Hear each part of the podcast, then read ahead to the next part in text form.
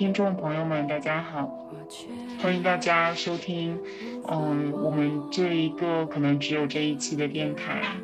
那想要做这一期电台呢，是因为，嗯，一月二十三号是武汉封城的一周年，然后我们发现在这整整一年的时间里，嗯，官方的叙事发生了很大的变化。嗯，到了今天，基本上，嗯，一些和官方主流叙事不符合的，嗯，对于疫情的一些解读，还有一些，嗯，民间抗疫的，嗯，故事，其实已经完全听不到了。然后，嗯，我们会觉得这是一件非常可惜的事情，嗯，所以我们希望能够，嗯，和自己的朋友们，然后一起在这个时刻去回顾。过去一年发生了一些什么，然后也希望能够，嗯，用我们几个普通的，然后，嗯，也可以说是非常，呃，渺小的这样的几个声音，然后来去记录一些和官方叙事不一样的故事，然后我们也会觉得，嗯，这些个人的记录和叙事，嗯，对于这个时代来说也是重要的。那我们要不要先自我介绍一下？我是浩克，哦，我是明明，是呃，目前在香港工作，然后是未被记录的他们其中的一个参与者。呃，我是 Sky，我疫情期间有参与给环卫工筹备口罩，还有消毒洗手液这样子物资的一些志愿行动。呃，我是郭晶。呃，是在关注女性的就业和性骚扰相关的议题。呃，一七年的时候发起了零七四职场女性的法律热线，然后呃，去年武汉封城的时候，刚好在武汉就写了呃武汉的封城日记，有在台湾出版。嗯，那谢谢大家来参与。嗯，那我们可能想和大家首先聊的第一个问题就是这一场疫情给我们的生活带来了怎样的一个影响？那可能对于我来说，它的改变或者说影响，它是分成两个方面的吧。那第一个可能就是回顾在一一月份到三月份疫情的高峰期里面，它整个是一个可能比较像是一种生活的。例外状态里面，在这样的一个阶段里面，我们是怎么度过的？那另一个可能就是后来这个疫情可能慢慢，无论是在香港还是在中国大陆，它有慢慢的平复下来，它可能慢慢的成为了一种生活的状态，一种常态，它又带给了我们怎样的一种改变？呃，其实其实就是你们说要聊这个话题的时候，我也很努力的去回想起一年前自己的状态嘛，那也基本上是。一到三月份或者一到四月份都处于一个比较焦虑啊，呃，很容易失眠呢。每天基本上都是刷新闻、刷微博到一点之后才睡的这样子一个状态。那我相信应该不少人都是这样子，尤其是李文亮医生死的那个晚上。嗯，然后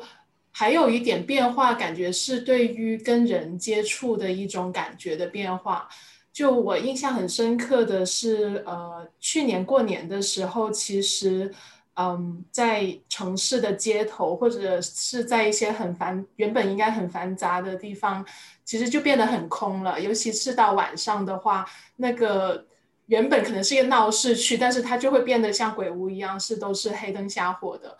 嗯，所以我记得当时我的一个感受是，我还挺想去跟人接触的，我会有。嗯，很有仪式感的。就每当是说要去超市或者市场买菜的时候，会很有仪式感，然后会很开心，因为可以跟跟人接触。但同时又会有一点紧张的心情，因为又不想接触到太多的人。那我感觉好像到今天也有一点这样子的感受，就是跟跟人群的接触，原本你会觉得是很日以为常的，去逛个超市去买个菜，但是现在来说就会有了一些新的意义。嗯，那呃，对我来讲的话，因为我刚好是在武汉封城的时候就在呃武汉，因为我其实日常的生活相对是一个日常生活相对规律的人，我不不那么多熬夜，所以我在知道武汉封城的时候，已经是早上七八点，就是起来之后看到朋友在发的信息，就那个呃第一时间是就特别不知所措的，不知道这到底意味着什么，呃，就是这个城市它叫。它它停下来之后，那这个城市的运运运行怎么办？就人们的日常生活怎么保障？呃，我完全完全没有什么概念。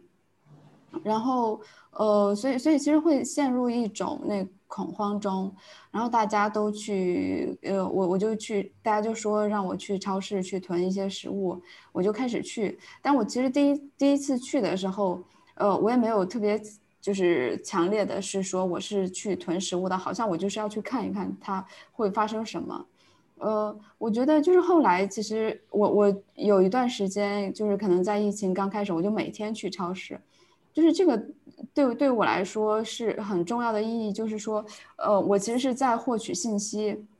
因为，呃，就是一开始包括封城的时候，就是我们我们很多人是，嗯，提前并不知道这样的信息的，我们没有任何的准备。那信息很重要，就是说我去我自己的这个超周围的超市，我去看到那这个超市里的情况是怎么样的，它的食物是否充足，呃，所以就是当我，呃，就是可能过了几天之后，因为。前几天的时候，可能是蔬菜啊、面啊之类的是都是呃非常匮乏的状态，但是后来就是它不那么匮乏的时候，其实我自己的那个呃恐慌感就也会降低，就也不会对于对生存本身的这个焦虑会降低。那呃，因为我其实，在呃疫情开始的第一天就开始写日记，呃，所以我的生活其实也也没有。呃，因为这个疫情有太多的变化，就是呃，但是内容内容上会有一些变化，比如说写日记，它是我可能在之前不会做的事情，呃，但是就是整个日常生活的一日三餐呢，还有我在疫情期间也也会就保持去做运动啊，呃，就这些可能本身它影响不是特别大，嗯，就是。我我因为我自己也是对心理咨询就非常感兴趣，呃，然后也对此有一些了解，就知道这个重建日常生活其实是非常重要的，它去帮助我们去找到一种掌控感。还有就是刚才呃 Sky 讲的那种社会关系，呃，我觉得跟人的连接确实很重要。呃，但是其实武汉封城的其实前几天，我我尽尽管每天出门，但我不会跟别人交流。哦，就是大家大家在路上，嗯，其实本来人就很少，但大家就出门其实都是去超市去买东西，或者去去药店买酒精啊，呃，买一些药物，呃，我就就会觉得那个城市就整个是一个非常肃穆的这样一种氛围，就是好像就哦没没法跟别人去就是建立那种日常的联系。其实是后来有一个有一个人。呃，就是他问问到我说我会不会去跟别人交流的时候，我才意识到，就是呃，我每天出门可能我都不会跟别人去呃聊天，呃，所以就是后来，当然，呃，我我有其实跟也也就在在网上，我觉得我网络也很重要，因为我在呃武汉的话是。呃，我刚到武汉，其实在武汉也没有那么多的社会关系，也没有那么多的朋友，所以我能够在网上去跟一些朋友去保持一些联系，呃，每天视频，然后这个也是很重要的，呃，然后就是我也会去跟呃朋友不停的去讨论，呃，我我可以做一些什么，我们可以做一些什么，所以后来有去呃访谈一些环卫工啊。去做一些呃关注一些家暴的这个议题，做一些相关的倡议。我刚刚其实还想到一个，就是关于我们跟口罩的关系，呃，是这样子，就是口罩现在好像戴上了就很难脱下。如果呃以后就是疫情有稳定的那一天，但是我感觉我们在心情上面，在思想上面去脱下口罩，还是需要一定的时间。呃，为什么这么想到呢？就是前两天去跑步的时候，那这边跑步就是可以不戴口罩嘛，因为是剧烈运动。呃，那所以我就是很开心，就可以脱了口罩去跑步。结果我在路上遇到的所有另外的其他的一些跑步的人，全部都是戴着口罩的。然后我就突然有点恐慌，我在想啊，是不是政策变了？是不是说现在嗯，就是戴跑步也需要戴口罩了？然后后面回去看一下新闻，也没有新的政策，但心里面就会觉得，哎，那我已经习惯这种。呃，进入一个公共场合需要被规管的一个一种思想，就是它有可能是口罩，它有可能是健康码，有可能是出入需要呃出示证件，这这样一种你让渡了一些呃属于自己的呃空间去给到一个公权力时候，然后你再要拿回来，我觉得你就需要一点时间。这个我也很有同感。就是在疫情对于人与人之间的联系关系上面的改变上面，我觉得它有一个非常实体的影响，就是，呃，因为我现在生活在香港，然后香港一直都有一个限聚令，就是比如说它，呃，一方面是你不能够在公共场合里面有超过可能四个人或者超过两个人的聚集。包括到了一些室内空间，比如说是餐馆、健身房等等的一些地方，你不能够超过两个人，这个人数可能是不停的在变化的。但是它可确实是影响到了一些线下空间人与人之间的聚集，而这个聚集是对于我们的公共生活或者说是公共参与、公民参与是非常重要的一点。那。这个影响对我来说，就是有一些嗯线下的一些公共活动，比如说是讲座、培训，它不能办了。包括我可能有时候工作是需要回到中国大陆去参与的时候，我因为那一个通关政策，我也没有回办法回到呃大陆，就会有那种对大陆所发生的事情。有很大的一种距离感，没有办法有那种敏感度，这样的一种感觉非常深的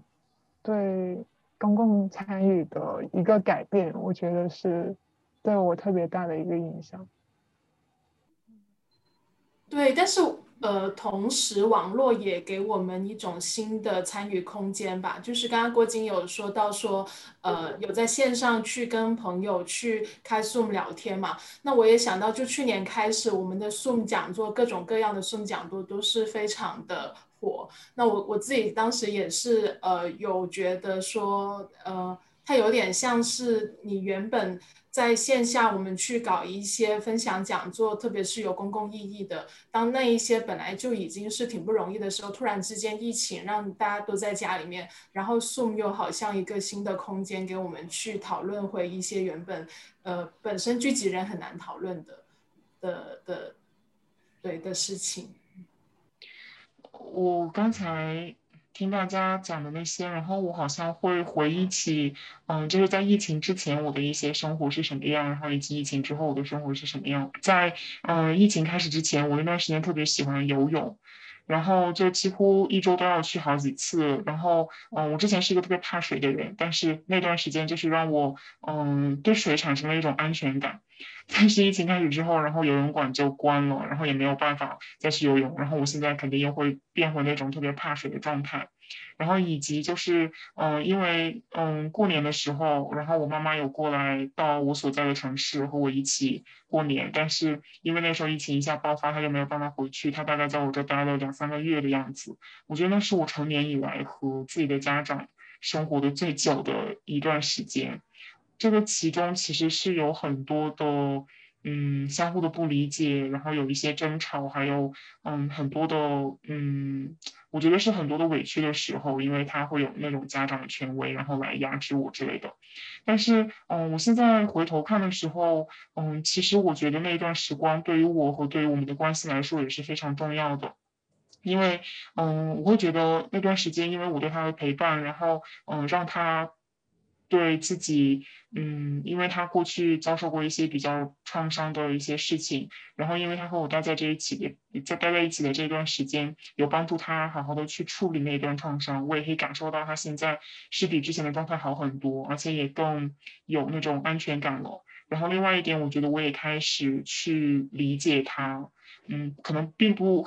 并不会去认同他做的一些事情，但是我觉得我可以去理解他为什么这样想。然后，嗯，因为那个时候我们每天都会去，嗯，一个公园，我家附近的公园散步。然后后来，嗯，等到他，嗯，疫情慢慢平缓，然后他回去之后，我每次去那个公园的时候，也都会想到他。我觉得这是一种。嗯，很难得的，我和父母之间的一种建立的一些亲密感吧。嗯，哦，我觉得就是其实政府在把这个疫情当做呃，就一次呃实施一些社会管控的一一个机会吧。因为尤其是呃那个呃武汉解封之后呃的那个二维码就是健康码开始实施。呃，其实包括刚才大家在讲的口罩，我觉得其实都是这种呃一种社会管控的一一个措施，就是呃我的意思是，其实很多包括武汉封城的时候，就是我们都没有去参与一些讨论，说这个封城的措施是否有必要，然后这个口罩戴口罩是否有必要，呃，就是。尤其是比如说，比如说很长一段时间这个疫情都没有再发生的时候，他戴口罩是否是否有必要？呃，比如说像就是跑步啊那种，或者就是一天他戴多长时间是合适啊？这些其实都都没有讨论。嗯，所以就是嗯，他就会有一种这种大家都，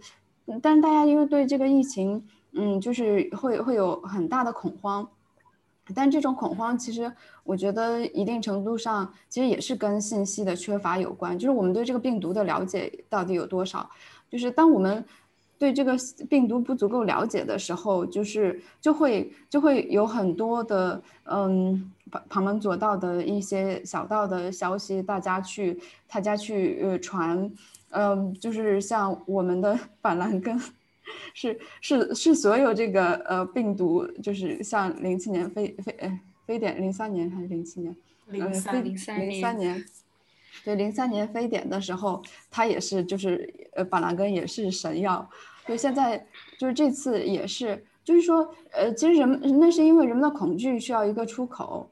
哦，然后让自己在这种恐慌中好像能够看到有做一些事情，能够让自己有一些安全感。我我觉得其实其实这个口罩也是类似的一个行为，就是呃，但是这种可怕的是，就是我就是这种口罩跟审查有类似的地方，就是说，呃，这种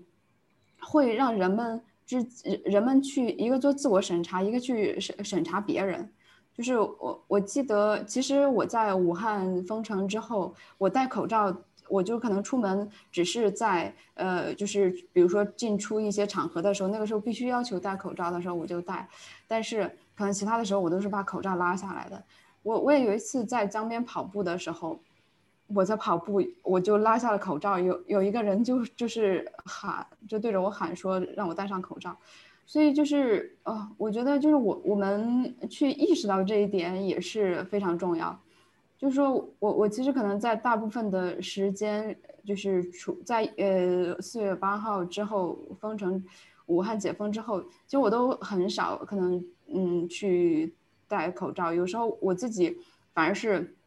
可能我出门有时候我都开始忘记戴口罩这件事情。我我觉得可能我是另外一种状态，就是我去意识到这个事情它到底可能对对我来说嗯不是那么合理。其实包括可能在疫情期间的时候，哦，我不是每天出门嘛，然后就是我我发了之后，我发了日记之后，总是会有人在跟我说，还是不要出门啊。对，就是大大家都处于一种非常紧张和恐慌的这这种状态，这种就是会会让大家去失去一些判断。那我我去我去出门，其实我也不是说。我就呃冒着这种嗯巨大的风险，而是我也我也是会有做好基本的防护措施的。对，那我那我觉得这就够了，就是再再过分的担忧其实是会呃就是没有必要的。对，我对这个也能唤起我一些回忆，就是关于嗯信息的不公开，以及很多东西都没有办法进行一个参与的时候制造的恐慌，可能会带来一些甚至是歧视，或者说是对一些本来就有污名或者被标签化的一些人群更加深的一些歧视，因为其实。在疫情发生的这一年里面，我基本上是被困在了香港。我好像只有三天 是回到大陆的，所以我我我所能体会到的那个切身感受到的情景，更多的是在香港。然后我很能记得，好像是在十二月尾的时候，香港就开始已经有那种非常警觉还有恐慌的感觉。然后你呃那时候我还在上学，就是呃很多香港的同学就会让你戴口罩，因为你是大陆人，会担心你会把一些呃可怕的病毒带来学校，然后会说如果你不戴口罩的话，你就是不文明的，你是嗯怎么怎么样的这样的一种感觉。到了呃之后，可能慢慢发展成为一种嗯。就是会把大陆人和病毒，呃，相关联起来的这样的一种事情。当然，有时候我我很能理解这样的一种关联背后，其实掺杂着更加结构性的深层的一些问题，比如说对于呃大陆政府的一些不信任，还有公开呃信息本来不对等、不公开。还有等等的一些深层次的问题都在加深着这一个，然后我觉得其实这，嗯，这不仅仅只是发生在呃在香港的大陆或者内地人这样的一个身份上面，它还包括在广州的非裔。刚刚郭晶有说到，就是你有一个经历是你不戴口罩，然后被别人理直气壮的骂嘛。然后我就想到一点是说，其实也是一个医学加上管控之后的一个效果加强了。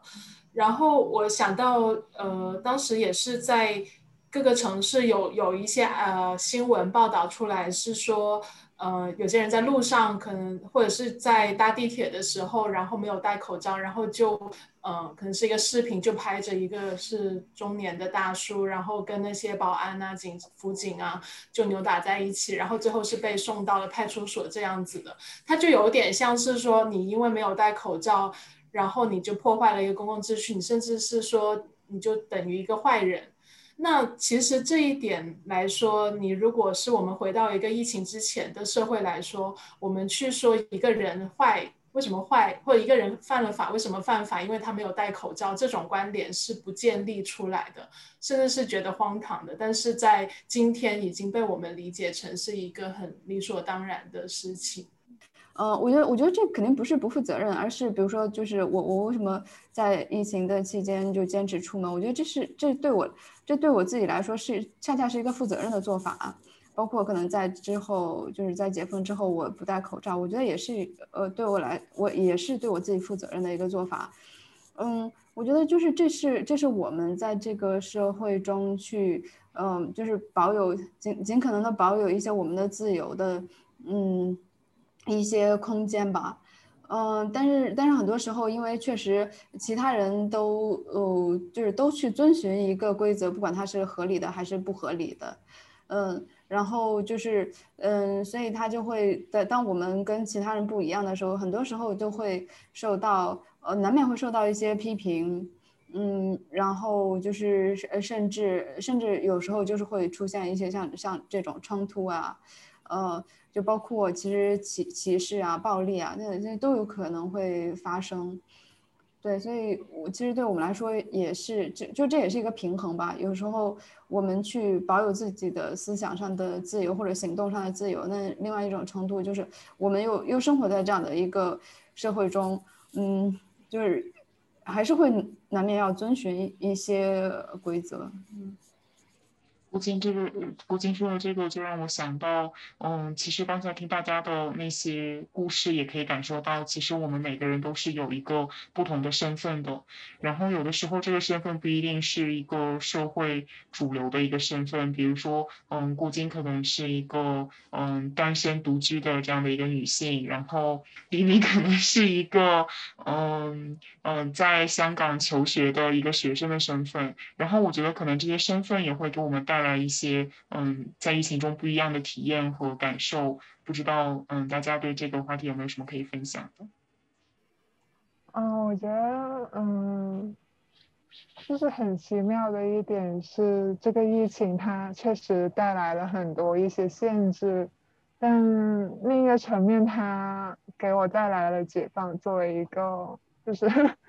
嗯。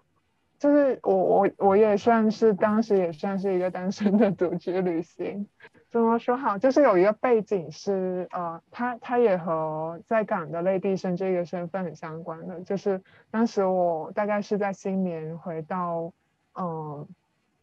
香港，然后当时候呃我当地的那个区议员就是在呃 Facebook 上面就会发很多。一些消息，就比如说，呃，内地回来的，你要呃非常自觉的去隔离十四天，或者他很鼓励邻居去举报，或者呃，我不知道算不算是举报，就是如果你看到有内地回来，然后没有自我隔离十四天的时候，你要去告诉我这样的，我觉得非常可怕的一些情况，因为当时香港其实还没有那个十四天隔离这样的一些政策出来。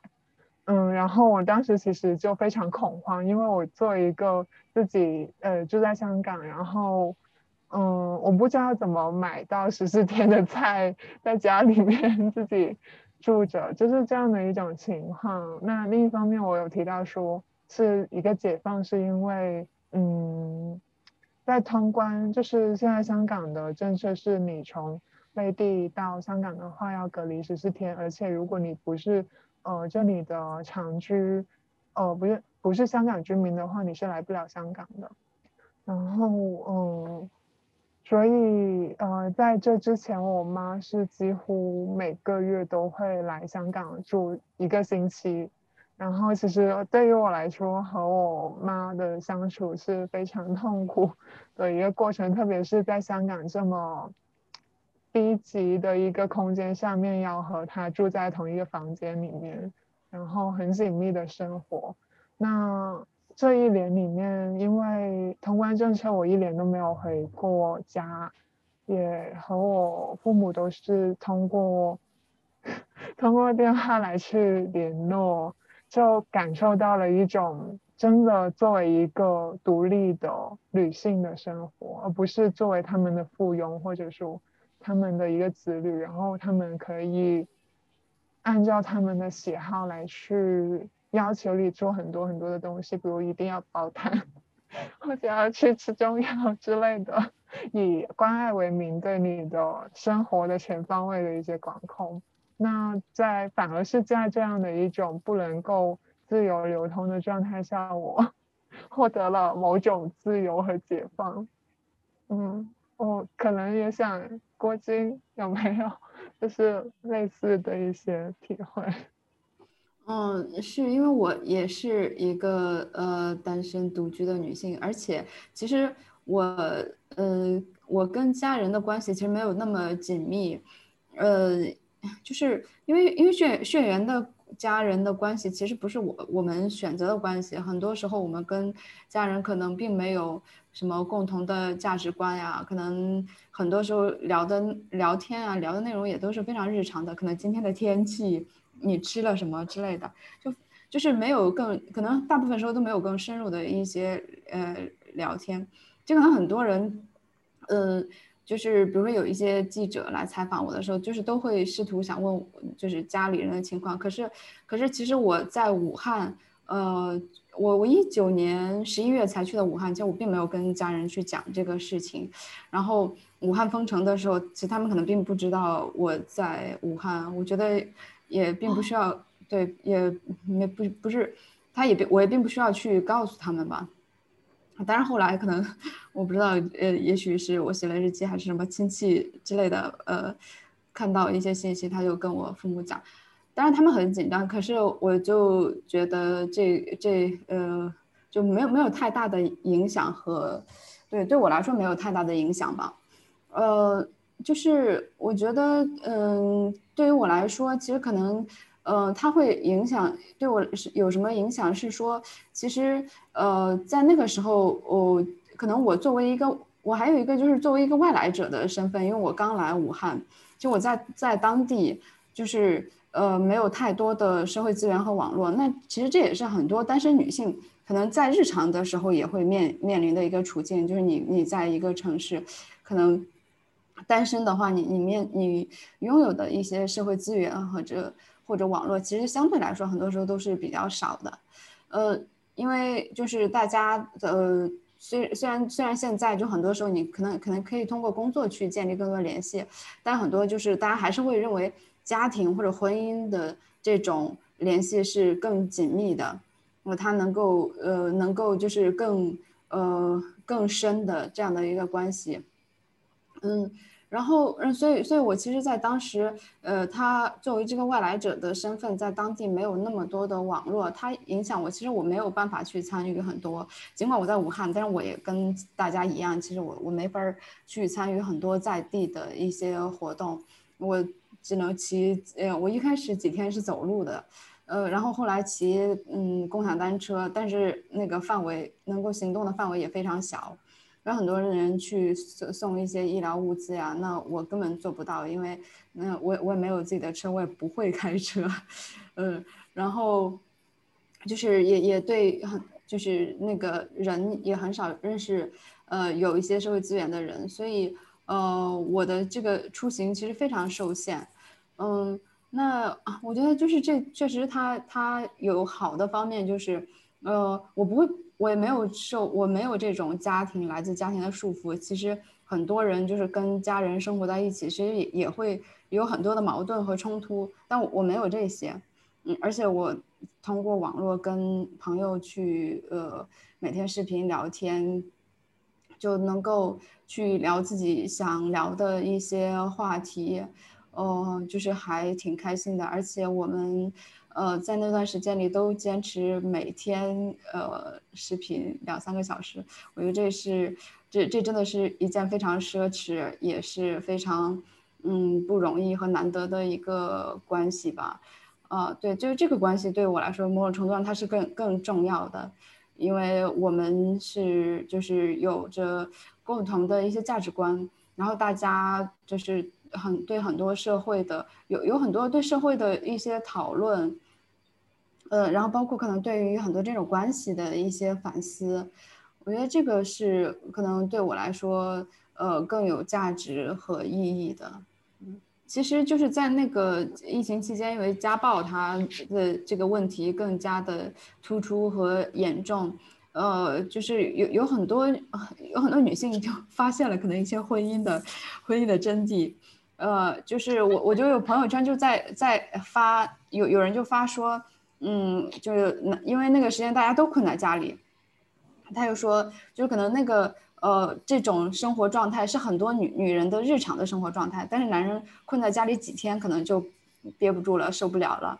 呃，然后就是呃也也有人就是说，呃，可能日常的时候之前疫情之前很多男人就以工作忙啊或者。呃，就是有别的事情啊，他就不做家务。但是，结果疫情期间没有工作 可做，然后大家都困在家里的时候，男人也还是不做家务。就这这就开始一就就把可能日常中能够忽略的一些呃矛盾，就是更加的激化。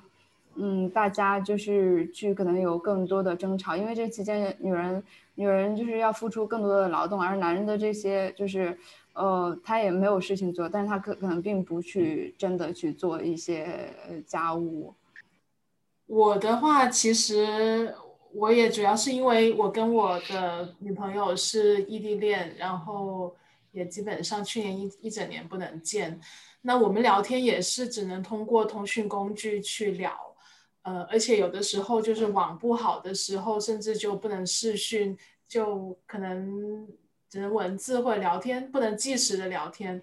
那我们原本也算是沟通比较多的人，但是因为这种技术的限制、网络的限制，就少了很多。呃，沟通的空间呐，有的时候可能就是只能留言聊天，有的时候就是睡觉之前简单聊一下每天发生了什么事情。那其实这个对于我们关系的影响，就是会把我们的关系变得更加脆弱、更艰难吧。我想这个应该也是挺多异异地恋的朋友有体会到的，因为呃，你会错过很多彼此很重要的时刻，就不管是难过的还是开心的。那不能互相陪伴，然后也是因为，嗯，因为少了很多深层次的沟通，因为我们日常沟通只能主要是讲每天发生了什么事情，那没有深层次的沟通，也会多了一些不理解之类，所以一度那个关系也也差不多 到了尽头。嗯，我觉得就是刚才我们聊了自己很多的一些身份，然后。哦，然后我们也有讲了很多我们的一些对应的方式，比如呃，可能写日记或者保持一种日常的一种生活，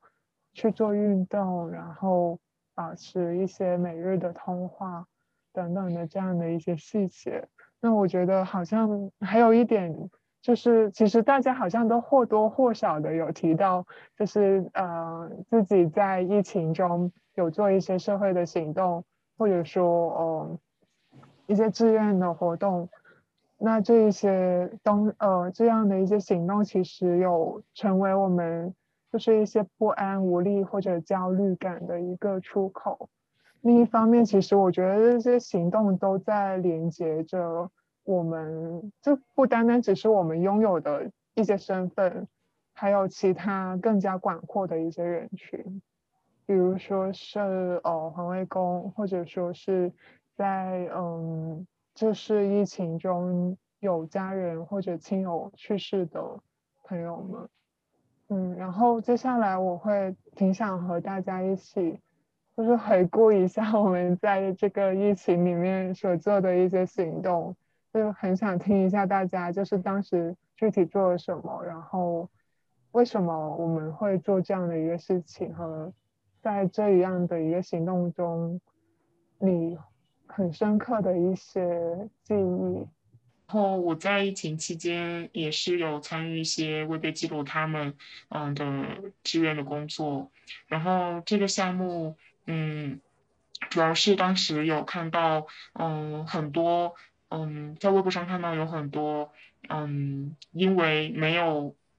被确诊而没有被记录成为嗯官方的这样的一个确诊数据或者是死亡数据的这样的很多的人存在，尤其是在一开始医疗资源很不足的时候，好像本来他们感染就是因为。嗯，这个政府隐瞒信息，而且他们在感染之后没有办法得到治疗，然后去世了之后，甚至没有办法去嗯成为一个官方统计的数字。我觉得这是一件非常不公平的事情，所以我们当时想要做这样的一个记录。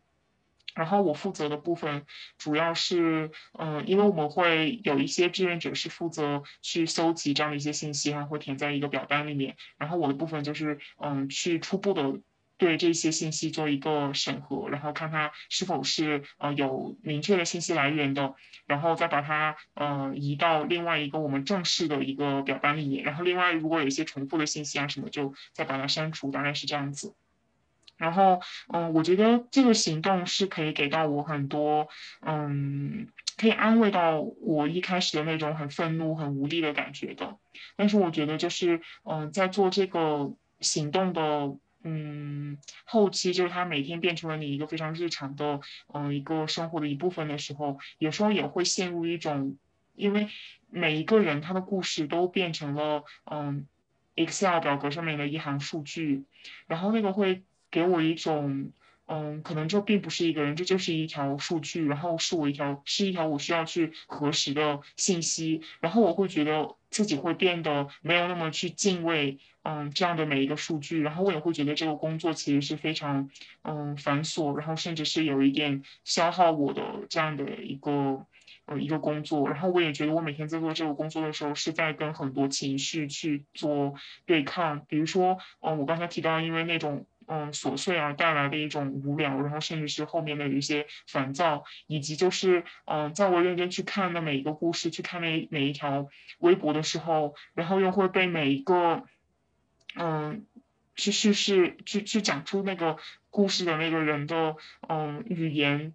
打动，然后会变得非常非常的悲伤，然后由此会产生了一种，嗯，更加无力和绝望的感觉。然后我觉得这几种情绪都是交替在一起的。一一方面，我不想让自己变得麻木，不想让自己变得不去尊重每一个人，把只把他们当成数据。但是另外一方面，如果我真的非常投入自己的情感的话，对我来说又是一个非常大的消耗。就是我又没有办法，好像在这种情况下去支撑自己。嗯，去完成每一天的工作，大概是这样子。然后我会觉得，就是，嗯，其实做的时候也会，嗯，比如说团队成员之间的一些讨论，然后一些磨合，这些也会成为这个志愿工作的，嗯，一部分。所以我好像，嗯，在初期因为这个行动带来的一些安慰，然后 在，嗯，这个行动进行了一段时间之后，我会觉得这些安慰好像。嗯，是会变少，然后会被一些其他更具体的烦恼和情绪替代。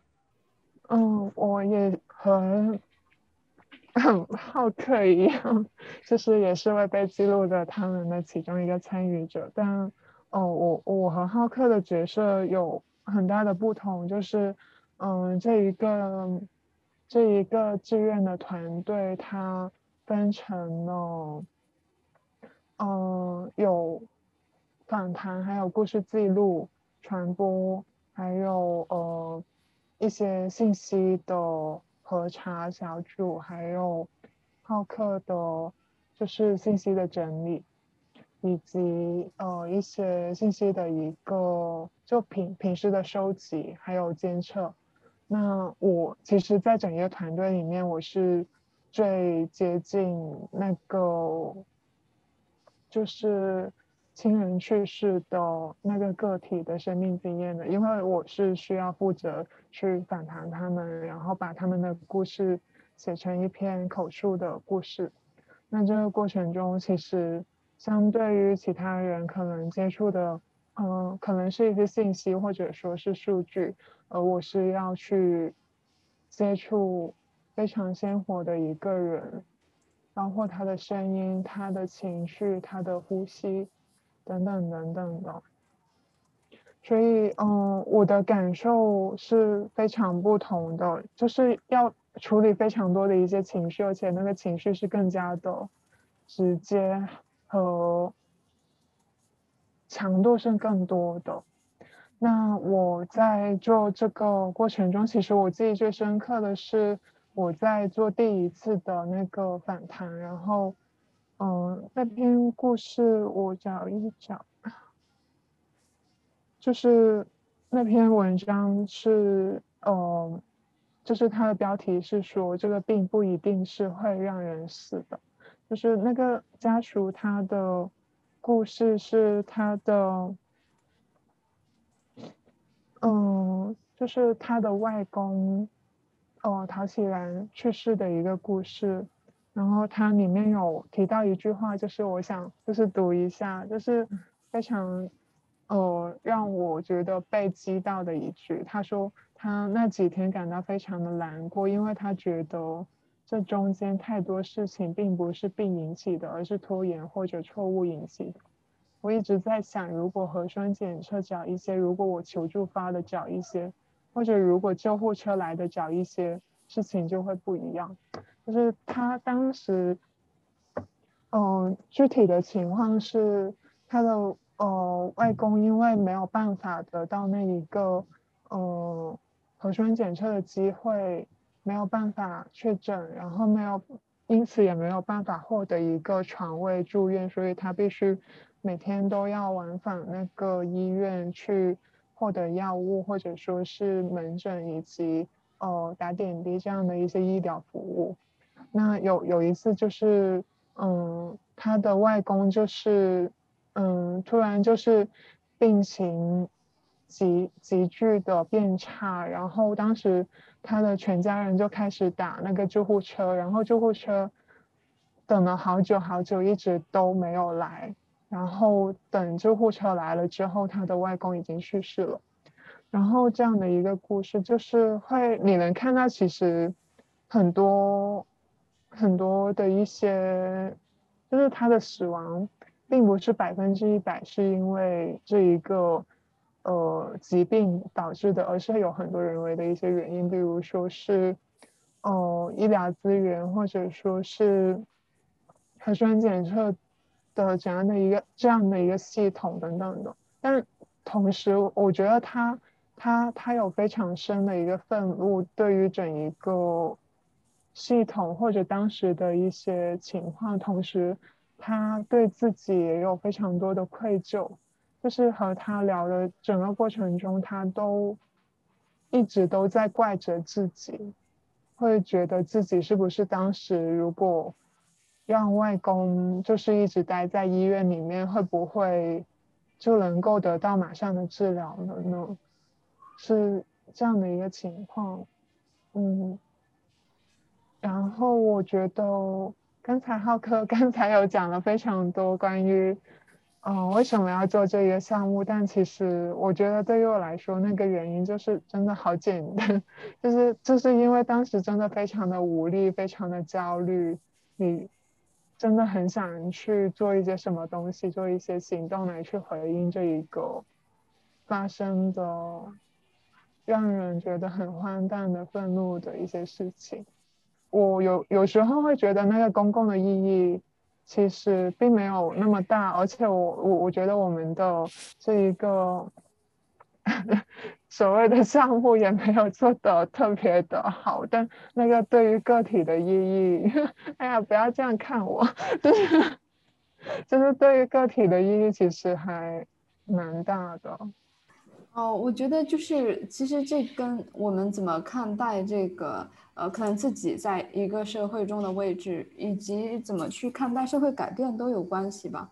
就我觉得，我觉得我们其实呃有，嗯，就我们既重要又不重要。就我们不重要是说，就我们可能没那么重要，是说这个，嗯，很多社会改变其实其实它是很多跟这整个社会的发展和跟呃政治机遇啊，就很多社会原因有关的。就他很难通过可能我们呃就是某一次的一个行动，嗯去达成，呃然后但是我觉得我们又很重要是说，就如果没有人开始这个社会改变就不会发生，就是它是因为社会社会改变它是一个过程和一一个积累的结果，有可能大家都发现这个社会某一个某一个地方出现了一些问题，然后。但是如果没有人没有人讲出来的话，可能就不会不会有人去注意到，或者不不会有所有所改变。嗯，但是就只有我们可能开始有有人开始去发声，然后开始去做一些呼吁，慢慢这些声音聚集起来，它会形成一些力量，去有可能去达成一个社会改变。对我觉得这是一个过程，而且其实确实在嗯，就是我们。呃，在那段时间里，其实很多人看到那些新闻的时候，就都是非非常难过的，嗯，觉得难以承受的。那你们直接的去接触那些当事人的话，当然是更不容易的一一件事情。嗯，我想说的其实跟郭晶讲的有点像，就是刚刚呃李明有提到一个公共的概念嘛，那到底其实什么是公共？呃，我一直想到有朋友有讲过一一段很很棒的话，他大概的意思就是说，什么是政治？政治到底是那些选举啊，是一些制度上的东西，还是说是一种身边的政治，是我们可以通过行动去改变的？那比如说明天，假如比如说像香港可以普选了，你今你作为一个妇女，你的不平等的地位会有改变吗？其实是。就是两者是没有直接关联，他那个意思大概就是说，我们看见的以及呃深受影响的，以及我们可以改变的，其实是属于一种身边的政治吧。其实回到黎明的刚才讲的内容，就是说，呃，我们的就是我我们那种公共也是，其实就像是是一种身边人的是一个社群的公共，我就想到这一点。然后刚刚浩克讲的这种关于参与很多志愿行动，然后会有很多情绪包围又找不到出路，呃，我觉得这方面我也有很多同感啊，呃，而且我感觉其实嗯。姑且说是志愿者这个群体吧，一直是呃很多公共事件、公共议题中，呃比较少提到的，或者对比较少被琢磨的一群人吧。但其实也是特别重要的，因为我感觉，首先我们在讲志愿者的时候，就好像是一个他者，但其实我们也是因为各种各样的原因去参与到这种行动里面。我觉得我们其实也是一个主体。我觉得这这样的一种主体性，其实也不完全是那种你想要帮助改善呃呃这个是环境啊，比如说帮帮助去去呃筹款啊，去捐物啊，或者说帮助去嗯安抚，如果可以安抚的话，就安抚那些呃遗属啊。其实对于我们自己来说，我们也是在用行动去呃去学习、去成长，然后去构建一些一些真正的历史嘛。我也有，我也是因为就是想要消解一些嗯不安啊、一些焦虑，然后去参与到行动当中嘛。其实很多时候发生一些大型的事件的时候。呃，都会有这种感受，就会，然后就会加入到一些呃以网络为主的一些志愿行动里面。那我之前也是有做过像浩克做的一类信息收集、整理、核实之类的工作。这一次的话，呃，就会是呃加入到一个民间的筹备物资给一些所谓的相对边缘的人群的呃一个志愿行动。那就是关注到城市里面的环卫工。呃，那在当时全国都是一些防护物资比较紧缺，尤其是口罩比较紧缺的情况下，那他们又是一群不能够、不允许被停工停产的人，呃，然后他们的防护物资也不足，在这样子一个情况下，就呃加入到去去跟其他的一些网络志愿者一起去给他们筹备物资，那嗯。我自己在这个过程中比较印象深刻的事情，就是因为我的工作是呃做一些，sourcing，就是做一些跟供应链网络有关的工作，所以我在这个志愿行动里面，我也是加入到了物资的购买的这一个环节里面。那比如说呃。当时其实中国国内的话，很多口罩厂商他们的口罩就直接被政府征用去供应给医院嘛，呃，然后环卫工是一开始并没有那么被关注到的，但其实他们又是实际生活、实际的工作过程中又会接触很多暴露的医疗废物，呃，所以我们去给环卫工找口罩也是在全全球的范围之内去找。就当时也有动用到一些以前认识的各种学学各种小语种的朋友去帮忙翻译，呃，什么越南的口罩啊，南美的口罩，俄罗斯的口罩啊，这样子，就是对，会会去买国国外的一些口罩，嗯，还有在这个过程中会跟很多不同的人群打交道吧。那我做物资的话，主要是跟其他的一些呃，也是负责物资采购的。呃，一些志愿团队，或者是跟呃直接跟口罩厂商，或者是有口罩资源的中间人这样子去打交道。那跟他们去打交道的话，呃，也挺有趣的吧。其实呃，其实在这个过程中，我们离一线的就是那种比较悲情的东西，已经算算是比较远了。我们就是很很现实的，在各种群里面。呃，有人有供应的话，就会说什么额温枪有多少百个，口罩有多少百个，是什么等级的。然后有需求的，我们就会去联络那一些人，呃，是这样子的。然后我记得在过程中，我有遇到一个呃在医院工作的人，那他当时是说他们科室。也是需要，已经是需要自己出来去采购口罩了，因为呃医院的供应也已经断供了，而且比较惨的是他之前买了的，他们他们科室买了的一些呃又被别人给偷了，所以我们就一起，我们当时是同时联络到了一个河南的口罩厂商，然后但那个厂商他不能够一下子满足我们两个团队加起来的呃那个数量，所以好像是有点要做一个道德上的抉择，就是哎，我到我要不要放弃我这边呃找到这个厂的机会，然后就先让给呃更加一线的、更加有高风险的这个医疗人员去。不过最后面我们好像两两边都没有要到那个厂子的口罩，但就是过程中会有很多这种嗯很细碎的，但是其实也我觉得也挺深刻的吧。就讲起来，我对于那一到三月的一些记忆，就是很疯狂的在找口罩、找消毒洗手液的这样子的一个回忆。嗯，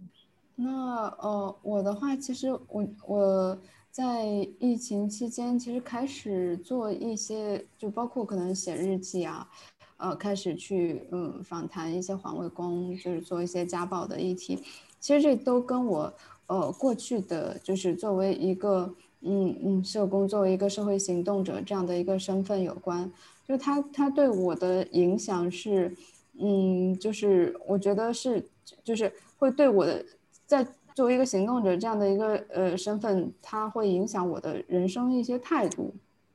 就是，呃，比如说，嗯，其实我们会在任何情况下，就是其实我们都会知道这个社会有非常多不公平的地方，有非常糟糕的一面，嗯，但是就是我们作为一个行动者的话，也都会时刻在去思考或者去讨论，呃，去探索我们可以做什么。那那这个其实对。在呃，我自己看待自己的人生上面，其实也也是类似的，就是因为我自己小时候可能也遭遇家暴，我家里也是非常贫穷的一个状态。其实我自己也曾经是，就对这样的呃遭遇也会是有一些抱怨。呃，我觉得为什么我要承受这些不公平，我要遭受这些呃痛苦？呃，然后但是嗯，但是后来就是可能做就是。作为一个行动者，我也会去，呃，用另外一种态度去看待自己的过去，就是我不能让自己困在过去，而是要着眼于未来。当然，这其实也不是说，呃，我就我忽略自己的过去，呃，而是就是可能对过去就更加释然，甚至呃，有时候会有有感激的那一面，因为过去的我的经历，它成就了今天的我，嗯，所以我觉得就是作为。呃，就在这样的情况下，当时我刚好处于武汉，所以我我也会想自己可可以做什么。其实这也都是一直一个探索的过程吧。就一开始写日记的时候，呃，可能我不太确定，我我没有，嗯，这是一个没有计划的事情，我没有想到我可能写了七十八天，呃。然后，因为一开始他在我在坐下来想的是写的时候是很多呃很多思绪很多想法他自己呃跑出来的，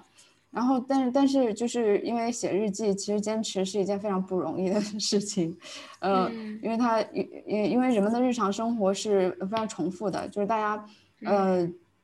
对这种重复的事情，可能不会那么坚持的去感兴趣，所以会需要有新的一些东西。那其实我的自己在写日记的时候，当然它包含我自己个人的一些日常生活，然后我当时在武汉看到的一些事情，呃，然后呃见到的一可能看到人们之间的一些互动，而其实也包含着，呃，可能对于一些。呃，事情的一些社会思考，呃，那这些思这些思考其实也不是当时就突然出现的，而是跟过就是过去呃很多的经历，然后然后跟很多人的探讨，嗯，就是碰撞的一个结果吧。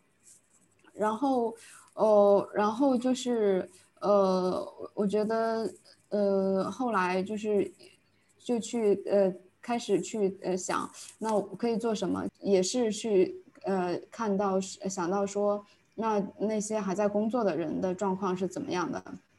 所以我其实一开始有去访呃访问那个呃超市的收银员呀、外卖员、环卫工。那那因为超市其实它有也是一个比较大的一个呃企业，呃，其实那些外卖也是一个外卖公司，它也也都是一个大的企业，可能他们有更多的社会资源，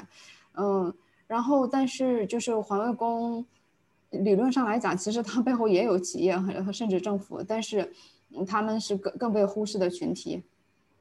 他们的境遇就是最最最差，所以我就跟后来就比较多去访谈一些环卫工，嗯，那后来我自己就是又出不了门，嗯，所以就是嗯。也没能继续去做一些可能在地的一些事情。当然，本来可能本来我在做在地的事情就比较难，嗯，就是呃，因为我发了呃日记之后，有人就想捐一些口罩，但因为我就我没有在在地没有社会资源网络，所以我能够嗯，就是我自己也没有那么大的管理的能力，呃，所以我只能收了一些可能一小部分的口罩，然后去呃派给。我能见到的一些环卫工，然后后来就是跟一些，如果有人再想要捐一些物资的话，我就跟一些志愿团体，也是在网上跟一些志愿团体去联系，嗯，去帮他们做一些对接的工作。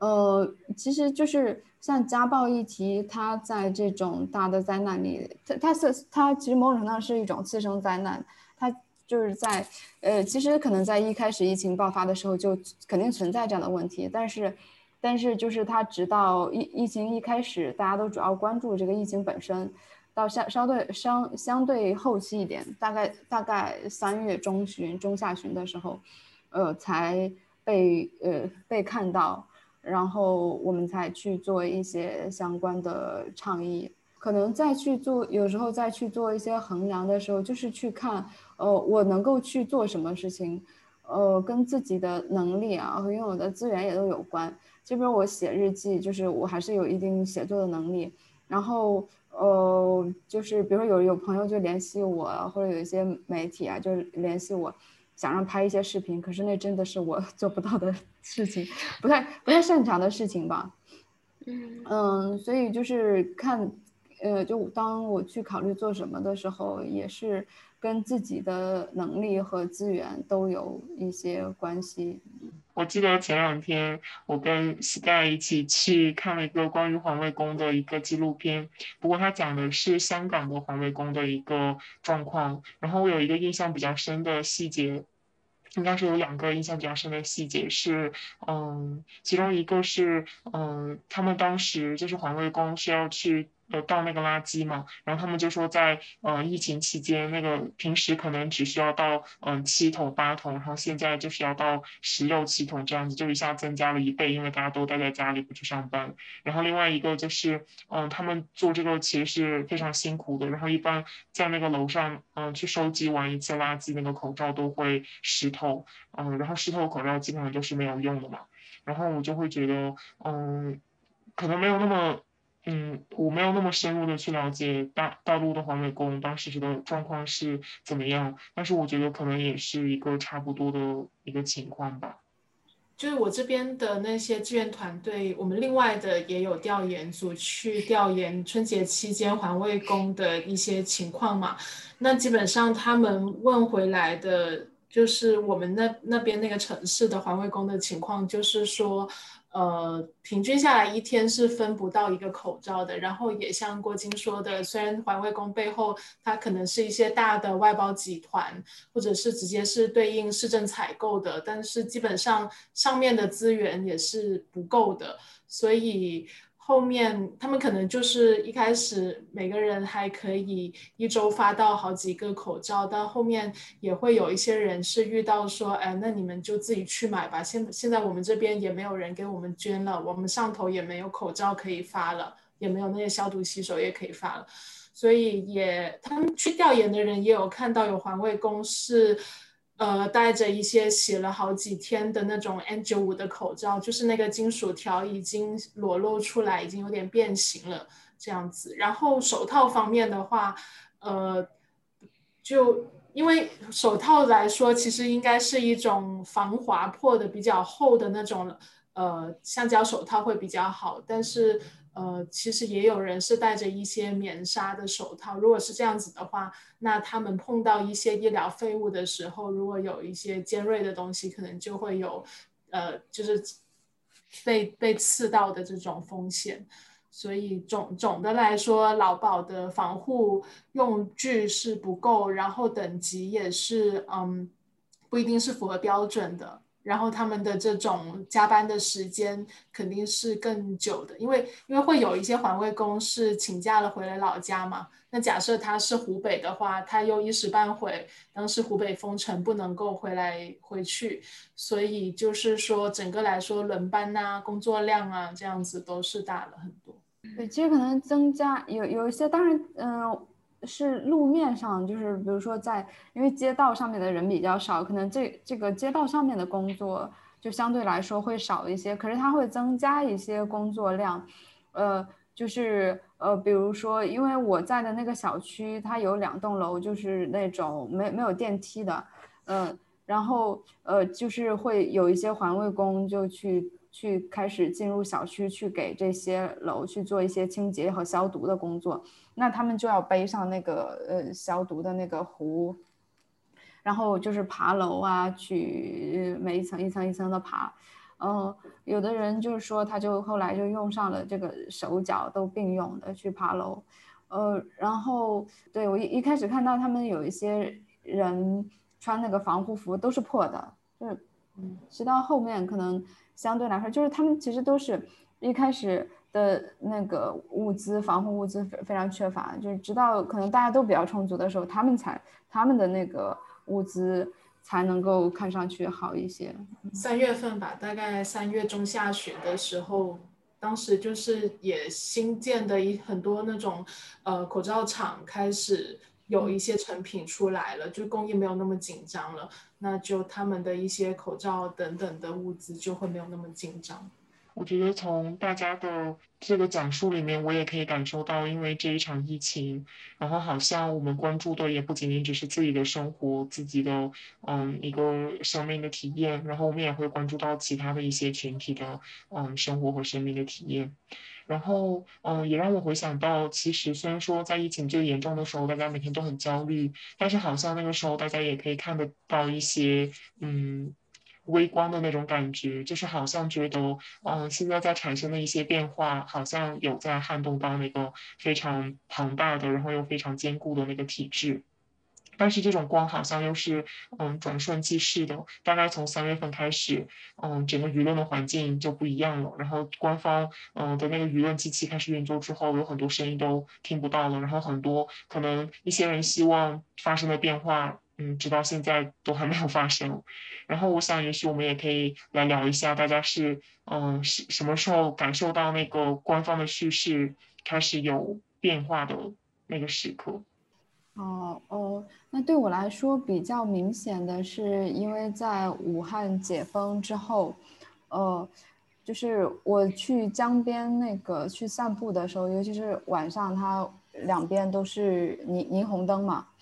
呃，霓虹灯上面都是打着“武汉加油啊，人民的城市啊，英雄的城市啊”之类的词汇，就是，呃，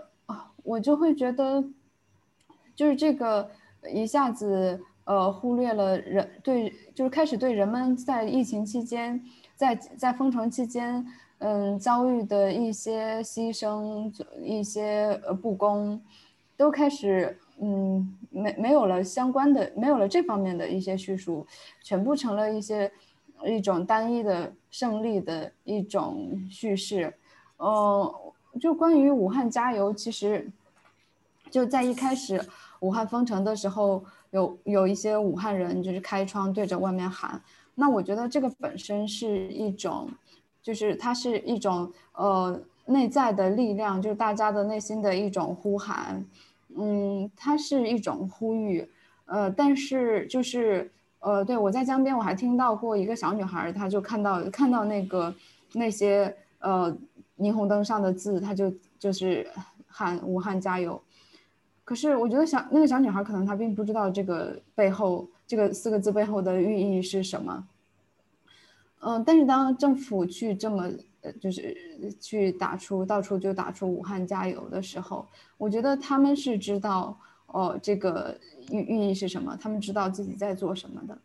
对我觉得这个是非常可怕的事情，就是嗯人们在。呃，就是在呃，确实是在那个时候解封的时候，武汉的疫情相对来说好，就是控制住，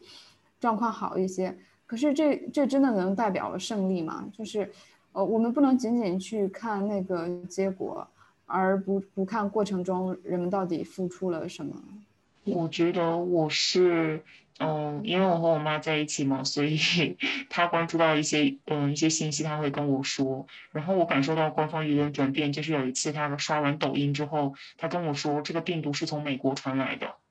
然后我当时就跟他说这肯定不是真的什么的，但是嗯，就是那个时候他看的那些呃抖音都是这样说，说是什么军运会啊，然后美国的阴谋啊什么的。然后我觉得从我妈身上也可以感受到那种官方舆论机器的一个运作，因为最初开始，嗯，大概是二十号之前吧，一月二十号之前，我跟他说有这个病毒，这个很严重，他都是一副非常不相信，说这个有什么，嗯，有有什么呀？然后 SARS、非典我们都经历过了，怎么？怎么样？然后等到后来，就是钟南山还有习近平他们真的出面说很严重的时候，他才开始非常的紧张。然后中间他也会相信说，嗯，什么你要喝很多酒，这样就可以把那个病毒杀死 之类的一些，呃，这样这样这样一些谣言吧。然后到后来就是说这个病毒是美国传来的。对我觉得其实挺有趣的，从他接受的信息来看。嗯，我自己感受到的就是呃几个方面吧，生活跟生产方面的话，一开始就是说是停工停产呢，因为疫情很严重，然后后面可能是上半年四五月份左右，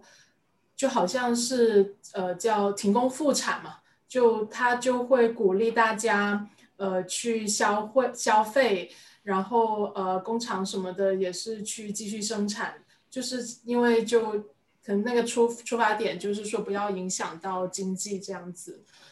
呃，另外一方面就是好像是去年下半年就已经开始有那种讲抗疫呃胜利的电影电视剧产生的，当然也是打分好像比较低的。然后我观察到一个今年的一个变化，就是因为我父母也是体制内的，然后他们会说，嗯，他们现在在讲起疫情会用很慎重的语气去讲，然后不信谣不传谣，就是会强调这样子。他说他们现在在微信上已经不会再去传，不会再去转发，嗯，哪一个城市又爆发了新一波的疫情的这样子的消息。如果一一定要说有一个转折点，可能就是在当国外大规模的爆发疫情，而且这些爆发是接连的一段一段的不停的循环的时候，而呃中国大陆是就是呃可以说是比较控制的比较好的时候，人们就开始会。去做这样的一种比较，就是会说，嗯，你看国外的这些 呃防疫呃政策做的那么的烂，我们那时候呃，我们就是要通过这种强有力的政策才能够控制下来，以至于好像那些过去大家所做过的反思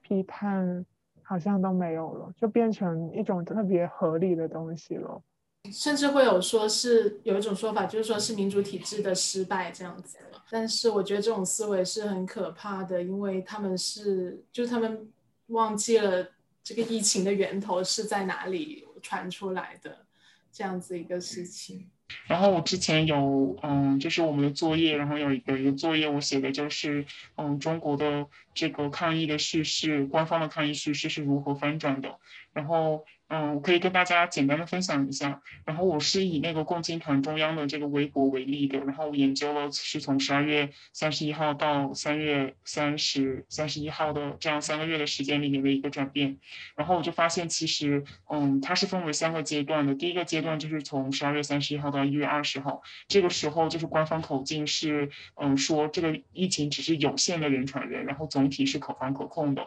然后发的数量，发的微博数量也特别特别少，就是。虽然那个时候实际上我们现在回头看已经是有很多病例了，但是这个时候官方都没有报道。然后第二个阶段就是从一月二十一号到嗯三月五号，然后这个阶段就是钟南山他公开承认说，嗯这个疫情是肯定人传人，然后习近平也就这个疫情疫情发表了一个很重要的讲话。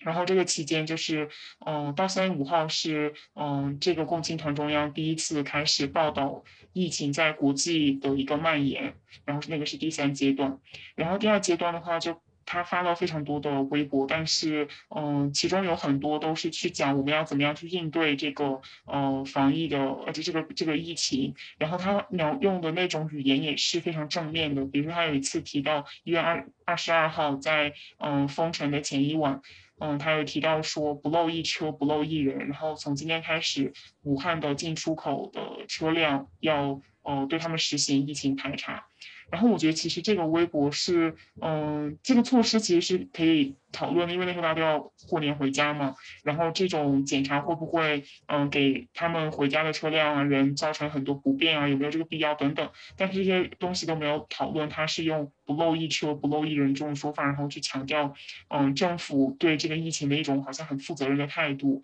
然后另外我觉得也可以。感觉到就是，嗯，很强调个体的一个责任。就是我记得有一有一条微博是说，嗯，有一个小伙子他在，嗯，过年前从武汉回到他的家河北之后，嗯，然后他被检查出来了，嗯，感染了新冠，但是他没有传染给身边的任何一个人。他是怎么做的呢？就是说他，呃，一路上都戴着口罩啊，然后回到家之后也是在自己单独的房间隔离，然后包括他，嗯，治愈之后确确诊治愈之后，他回到家也是自己。去家里的车库隔离了二十八天，然后那个微博后面就是说什么小伙子真棒之类的，然后我会觉得好像他就不需要去讨论说那个时候口罩的数量够不够，能不能供应给每个人，它的质量过不过关，然后以及是不是每个家庭都有条件让他单独去隔离一个房间，或者是隔离到一个车库，以及是他一个人隔离二十八天对一个人的身心健康的影响，而且他都已经治愈出院了，是不是有必要等等？但是我觉得他就是很强调这种对于个体的。嗯，一种责任的一种强调。然后从二月中旬开始，就是整个国家的那个舆论机器苏醒过来之后，他就发了非常非常多的抗议的故事。他去采访那些嗯武汉医院的呃医护工作人员，然后那些支援武汉的人，然后那些军队啊，然后还有那些工地工地上的工人啊等等。然后通过那种有一些煽情的故事，然后来营造出一种嗯举国抗议的这样的一种呃场面吧。然后那些什么光头护士之类的故事，应该就是这个时候吧？对，是的，是的。然后就是到了三月五号之后，就是整个国际疫情开始爆发的时候，这个时候共青团中央微博就特别强调所谓的中国抗疫经验。然后那个时候他就连发几条微博，说什么钟南山全程英语分享中国经验。然后还有呃其他一个国家的总统感谢中国，然后还有呃欧盟委员会用三种语言向中国致谢之类的，可能那三种语言就是呃当时那个会议需要用的三种三种语言，但他用这种方式描述，感觉好像中国真的特别了不起，还有什么中国的防控方案已翻译成多国文字等等，就是。嗯，从前期的一个，我觉得他一直是很回避自己的责任的。然后到后面，因为呃和国际疫情相对比的话，然后他就立刻抓住了这个时机，然后开始强调自己在这个过程中做了多少努力。突然想到，就是这种抗疫胜利的叙事，他强调胜利这一点的时候，我们就真的很容易，就只是就是只是放在了个体的付出或者。个体的一些英雄主义的一些描述上面，很容易就不会看到那个受难或者说是被在其中的一些受苦的或者错误的一些东西，就是这样的一个叙事是反复在呃一些。悲剧性的，无论是天灾人祸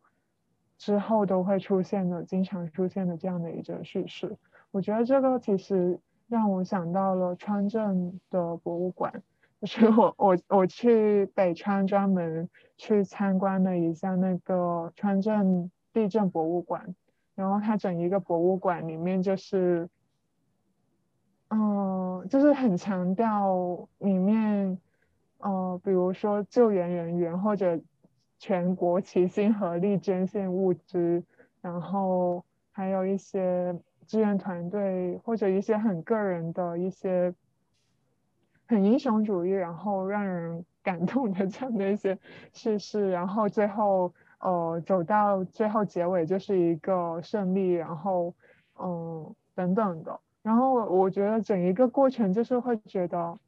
少了很多东西。我记得和我同去的一个朋友，他当时去到最后，他是有一个红布，上面你可以留留言，然后他就在那个红布的留言板上面写了“校舍调查报告能完整死难名单呢”。然后我觉得这一个 真的让我非常的印象深刻。就是他有一些东西就在这样的一套叙事背后就被掩盖或者消失了。我刚才想到的也是跟你一样的，也是川震，因为我我我自己感觉好像我对于中国灾难的比较深刻的印象就是从川震开始的，然后我也印象是当时那一年刚好是我中考，呃。我有印象，就是我我我是嗯，那时候学校里面每一天都会有贴很多不同的报纸嘛，那当然也是在讲什么众志成城啊，呃，齐心协力啊，抗抗震啊这样子的，但内心会是有一种想要了解更多信息的那种很单纯的想法。当然，在网络上基本上也是只能看到那种众志成城的故事的这种模式的故事，那也是。嗯，很多年之后才知道有人是在调查校舍，就是那种被在你在官方媒体上根本读不到的东西，是靠你自己公民意识觉醒之后，你获取到不同的信息，你才知道哦，原来还有这样子被掩盖的历史。我记得我在。四川地震的时候也是一个小粉红，然后我当时也因为温家宝的那一句“多难兴邦”，然后感动的稀里哗啦。但是现在回过头看，就是我们真的要去问这个难到底是从哪里来的。然后如果我们不去探讨这个问题的话，也许那个邦是没有办法兴起来的。对，因为其实，嗯嗯，Sky 也有讲，这其实跟信息都有关系，就是我们能够获取到什么信息。就像像像很多普通的民众，可能大家获取的信息渠道其实相对来说就是比较单一，呃，就是可能而而且而且现在确实是呃，就是关于疫情的疫疫情之后，就是所谓武汉解封之后，其实很多信息，很多很多人群的声音都消失了，比如说像那个那。确诊过的病例、康复过的嗯那些人，他们的后遗症的问题到底是怎么样的？其实到现在我们也不清楚。包括很多有家人去世的那些家属，那他们的状况怎么样？他们想要去维权，他们是否是否能够成功？嗯，然后就是还有无无症状感染者的这些问题啊，然后包括可能疫情对于人们就业的影响，对于人们心理的影响啊。也就是，其实这些做，因为当时在疫情期间的时候，像有很多志愿的团队就出来，是因为，因为当时在呃那个时候，就大家都在家里没有工作，所以就是志愿工作，就这样的志愿团队，就是它是一个短期的，嗯，它没有办法去长期的运行，所以你想要关注很多后续的问题，是需要有大量的资源、呃人脉和社会网络的。其实，当然，这首先都是政府的责任，但是，呃，我们没有了解到这些信息，就是也也很难去，也也很难去谈论。可能很多时候就是只是，呃，跟朋友聊天的时候，可能他有一个，嗯，家人啊，他有一个朋友的状况是是那样子，但是你很难对于一个就是这样的问题有一个特别整整体的全面的嗯了解。对，就只有只剩下这种嗯一种抗议 胜利的一种叙事。是的，我觉得郭晶提醒的很重要的一点就是，这种叙事或者说大家的表达或者对这个呃疫情的讨论，其实它都非常的和那个空间或者说有没有这样的一个比较安全的开放的机会是很相关的。那嗯，嗯之前其实我们做这样的一个电台，其实很重要的一个原因，也是希望在这样的一个单一的宏大的叙事之下，我们可以保存一些比较个体的、有血有肉的，同时又非常多元的一些叙事。另外也是，就是说不希望遗忘这样的一个目的。那其实最开始我我和浩克在做这个电台的时候，我们有和很多朋友去聊，就是呃从很很小的一个问题，就是关于这个疫情对我们生活的影响开始聊起。然后我们最开始聊的时候，真的脑袋就是非常空白的一片，什么都想不起来了。然后就是要通过这种不断的言说，不断的表达。我们的记忆或者说是感受才慢慢浮现起来，才有了我们刚才 的这样的一个讨论。其实是我们在做这个电台之前已经做了无数次的呃反思或者表达才有的。那另一方面，嗯，我觉得就是那时候其实我是非常惊恐关于遗忘的。一方面，它确实是需要这样的一个安全的讨论空间，让我们的一些记忆或者情绪流动出来。另一方面，其实那一个不去遗忘，它不是一个单纯的个体的一个责任，它还需要非常多的呃社会团体或者政府这一个国家去承担起来的一个责任。那可能一些具体的案例，就是关于一些呃公共的。事件或者说悲剧、天灾人祸，我自己就是印象非常深刻的一个项目，就是台湾的那个白色恐怖纪念馆。就是嗯，当时我有和浩克一起去看过那一个呃纪念馆，它其实就是呃当时在台湾的一个。呃，关押政治犯的监狱改造而成的一个纪念馆，然后里面有保留了所有当时关押犯人的工厂，或者说是监狱房间，还有审判呃的呃政治犯的一些法庭等等的。然后它有一个特别 让我印象深刻的是，它有一个纪念碑，然后那里有。从呃，可能我我有点忘记是从什么时候开始到呃最后一个政治犯的名称，他都写下来了。然后你能看到有很多人的名字，还有他的呃死亡和关押的那一个年份。然后你能看到最开始可能从开开始戒严的时候非常大的一一整面名字的墙，到最后。变成了只剩下一个人的名字的那个震撼的感觉，就是你会觉得里面受难或者说是被欺辱的人，他是有一个名字是有尊严的，而且整一个环境是鼓励你去不断的去反思那一段白色恐怖的历史的。特别想要和大家聊一聊怎么。不遗忘，虽然我我已经刚才强调说这不是一个个体的责任，但可能在这样的一个社会环境下面，我们有一些自己的一些方式。嗯，我这边是觉得，其实我们的身体都是有记忆的，就有的时候可能你一下子脑子忘记，但你身上会有那一个经历那个时期的痕迹。嗯，自我自己的话是有通过吃素去。呃，去记住一些人吧，去记住一些呃政治犯，那就是从他们开始，他们开始就是呃在囚的那一天开始，然后一直到他呃他们放放出来的那一天的那个期间，我会每天通过吃书去记住。那嗯，另外有一个用身体去记住一些事情的，我想到就是长毛，香港的长毛，他。头发为什么那么长？就是他说香港一天不民主，就头发就呃就对，就头发不会剪。但是后面他在呃被关押的时候，头发还是被强制剪掉了，因为是他在男的监舍里面，就是必须要留短发。那还有的朋友是通过酿酒的方式去，也是去记录那一些呃在囚的政治犯。那家里面有很多缸酒，都是在等着回来的人回来喝。我觉得就是个体其实没有那么容易去遗忘，因为这个巨大的灾难过程中发发生了很多的悲剧，很多的不公正的死亡，呃，而且很多可能离很多人都很近，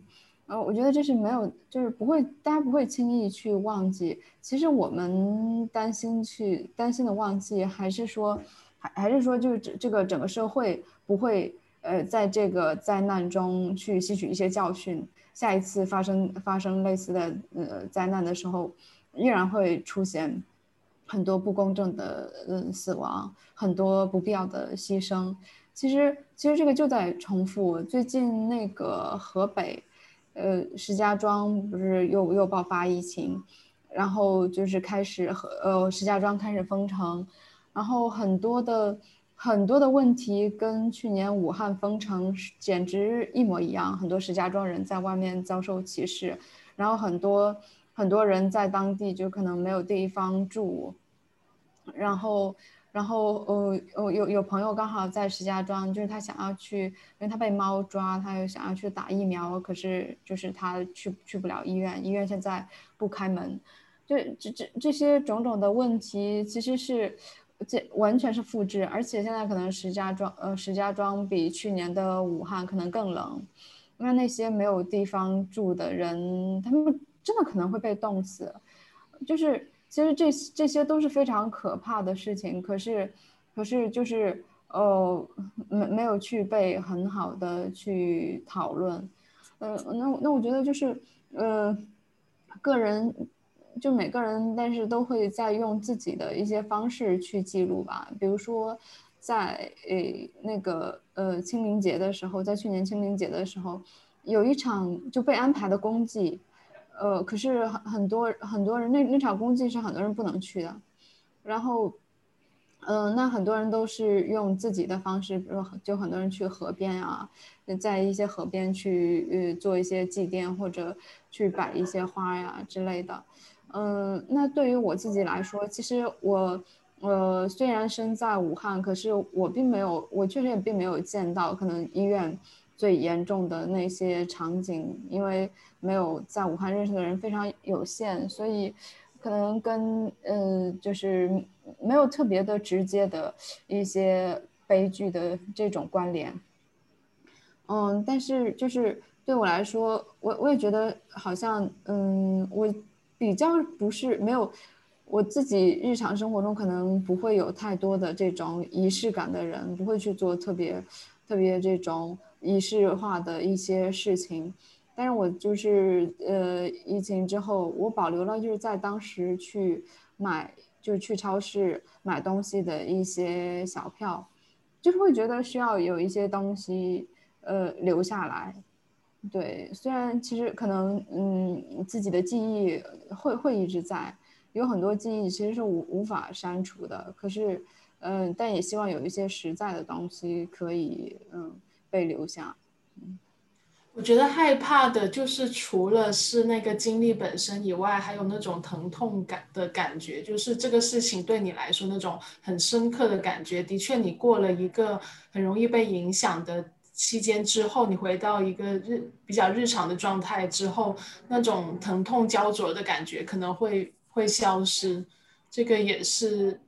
就有一些人会担心的那个情况吧。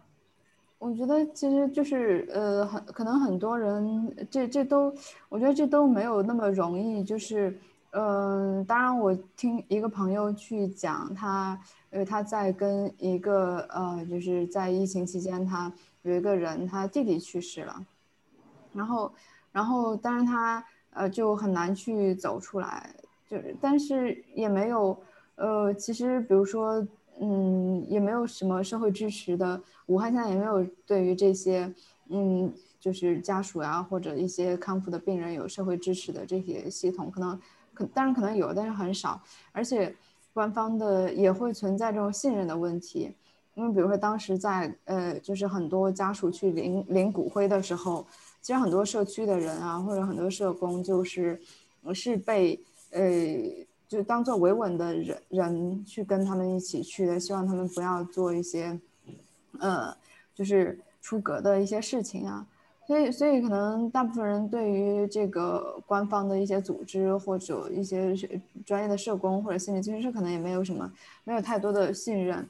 然后这个，呃，就这个人他就去，呃，找那种大仙儿，就是试试图让他去跟他弟弟对话，就这可能是他唯一的一个情绪的出口。但这其实都是，就是可能如果我们。单就是这个事情本身去讲的话，可能会觉得他是迷信啊，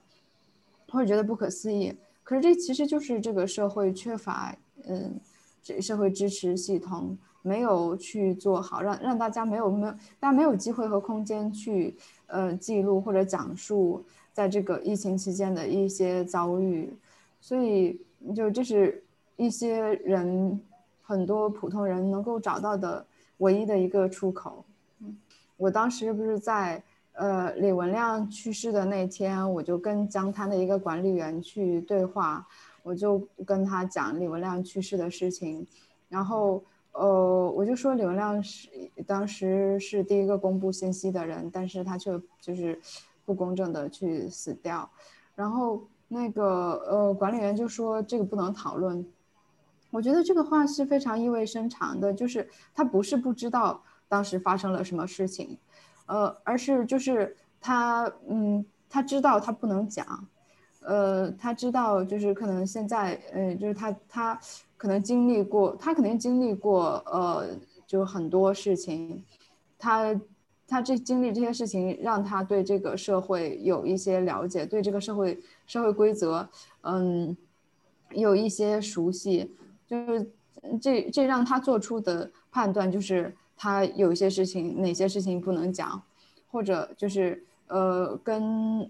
嗯，也许也许他不是说他是不能跟我讲，但是也许他会跟他身边的人去做一些讨论吧。因为我觉得很多人可能是在呃，比如说我现在跟有时候跟一些朋友见面的时候，其实大家都难免会呃，经常也还是会难免的去谈到当时发生的一些事情。对，只是你没有一个公共的。呃，表达的渠道和方式。我想到的是那个时候，我和黎明一起，嗯，在疫情期间也有录两期电台，然后其实那是非常个人的，我感觉我们去讨论了一些，嗯，被困在家里面的一些感受，以及由此延展开去讨论，嗯，好像为什么大陆人都是孤岛的这样的一种状态。然后我想到，好像之前，嗯，北京的驱逐低端人口一周年的时候，我们两个也有去聊关于这个事件的，嗯，各自的一些感受，还有一些思考。然后我觉得，好像这种方式，嗯，对于我这个人来说，对我这个个体来说，也是很有，嗯，去纪念的这样的一个意义的。我们刚才有。提到，其实我们真正害怕的，或者是没有，就是大家会忘记那个教训，或者忘记忘记我们在这个灾难里面学到的，或者批判的一个东西，害怕会重蹈覆辙。那，嗯，另一方面，我觉得，嗯，就是。我觉得浩克刚才提到的那个经验对我来说其实也是非常受用，就是无论是录这一次电台，还是说，嗯，和朋友之间的交谈，我觉得好像都是一种给所谓苦难去赋予一个意义的一个过程。我觉得这个过程它不是说我们就应该去受这样的一种苦难，或者说我们就。嗯，不去批判那个苦苦难，而是我们希望在这个，当我们面对一个苦难，而且觉得为反复的去问为什么自己会遭遇这样的事情，或者觉得里面非常荒诞，去问天问地的时候，真的好好需要去赋予一些意义来去让我们度过，而这个意义它不一定是，嗯，不是呃不是说这个东西发生是呃可以理解的，而是说我们在里面学到了一些东西。那我们就是在最后这样的一个时刻，就是想邀请大家 去呃做一个结语吧，就是。去聊一聊，在武汉封城一周年，我们现在目前还是生活在疫情当中，它依然是我们生活的一个常态。但我们在这个疫情里面，它我们学习到了什么，或者带走了什么？我觉得就是，其实疫情让我们的生活面对前所未有的一种不确定，因为它现在也还没有结束。其实很多地方，而且就是很多地方。它疫情的严重程度不一样，然后它的防疫措施有时候也会有些差别，所以我们可能都，比如说要去做一些线下活动的话，都比较难，也很难做一些计划，嗯，就会就会让人有一失去一些掌掌控感，嗯，但是有时候其实刚才我们有提到，比如说今年、去年有很多的线上的活动，就是有时候他也会这种，呃。就是一种这种不确定中，可能有时候也会一种机会。那对我自己来说，我也没有想到可能会在这个呃时间里出了一本书。然后今年也是我嗯从未有过那么久的呃独处，因为我自己在家办公，可能也很少出门。呃，然后就是在这个时间也开始就是去嗯。为了照顾自己好，照顾好自己的生活，也开始学做菜。然后我觉得希望自己能够继续保持这种相对开放的一种态度，去探索嗯更多的可能性吧。嗯，我觉得我就是希望自己能够珍惜嗯疫情。就是因为疫情，让人人跟人见面的机会就变得很珍贵，所以我就想要珍惜跟跟人的见面、跟人的连接，尤其是不用戴口罩的这种连接。嗯，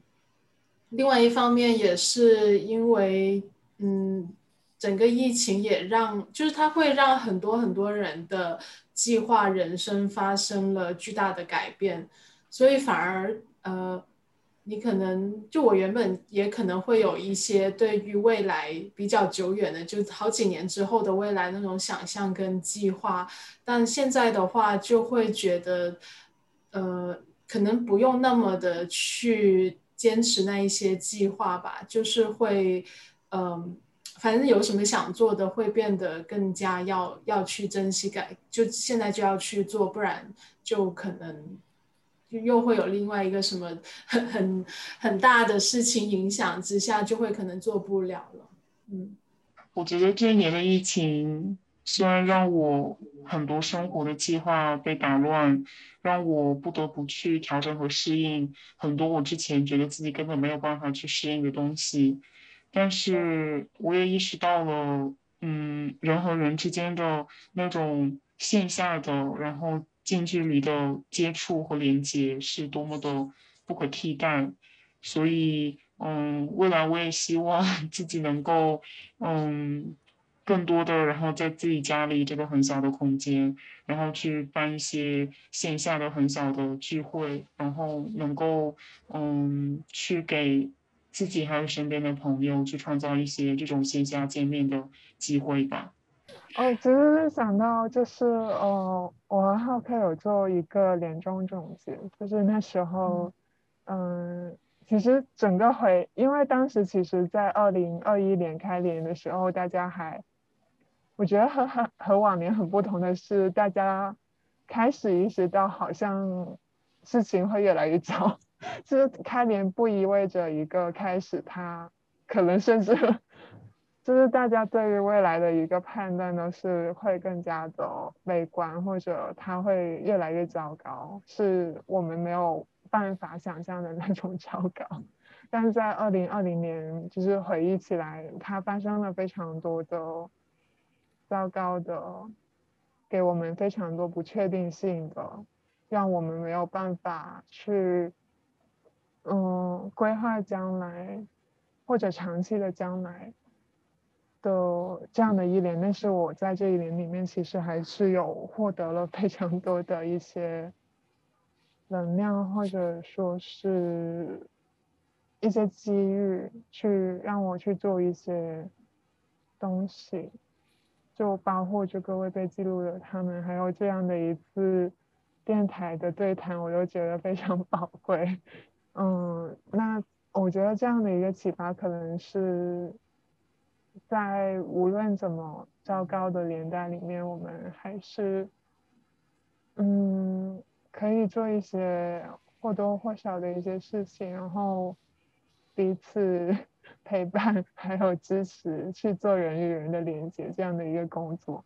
就是他可能疫情会让人没有办法连接，让人隔离。整一个政治或者社会环境也是让到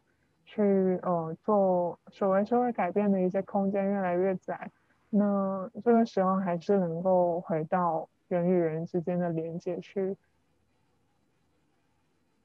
去做一些改变，而且它可能相对于一些公共的，比如说是要去出台一个新的政策，嗯。反对某一个歧视，这种个人的改变会有点看起来有点无力，但是我突然又会觉得，好像本来这种让到人与人的连接更多，让人有更多的力量和解放，其实本来也是我们的一个目标。你说到这里，我特别希望。就是我会想象，如果说我现在没有疫情的话，然后我们大家可以在一个线下空间一起去分享这期电台，然后聊完之后，今晚大家就可以在我家里吃火锅，就是那种感觉。嗯，所以我想说的是，等有一天开关的时候，希望郭靖可以来。如果那时候我还在香港的话，可以请，嗯，就是今天录电台的各位来我家吃火锅。好的，好的，希望有机会。嗯，嗯好，那嗯，最后我想用我最近非常喜欢的嗯一个女性的政治人物的嗯她曾经说过的一段话来做结尾。她的名字叫做 AOC，然后她现在是美国的一个众议员。她嗯在大概去年。九十月份的时候，在美国大选之前，然后他有说过一段话，然后这段话的语境当时是说，嗯，那个时候大家都希望说，嗯，可以把川普选下去，然后把拜登选上来，也许我们眼前面对的很多问题都会解决，然后有很多中产阶级都会觉得，啊，那样是我们就不用再，嗯，现在这么痛苦或者做什么抗争，我们就又可以回到以前那种，嗯，早上十十点十一点去吃一个 brunch 的生活，然后 L C 的这一段话。就是说，嗯，我们不会，嗯，再回去曾经的那个 brunch 的那种生活方式了，因为我们有一个全新的世界需要去建造，我们不能够再接受，嗯，事情按照过去的那种方式去运作，我们必须做出一些非常，嗯，切实的、非常重大的改变。然后我觉得这段话用在，嗯，未来有一天，疫情终将会结束的那一天。我希望，嗯，就是大家也可以不要把疫情的结束当做是一个我们可以回归所谓的正常生活的一个开始，因为我们经历了这些，我们不会再回去了。我们必须看到一些问题，然后我们必须要去，嗯，做出一些改变。不管这种改变有多么微小，哪怕它只是，嗯，每周在我家请朋友来吃一次火锅这样的改变，但是我们必须去做一些改变。我们必须意识到，事情已经不一样了。曾和他去告别，仔细的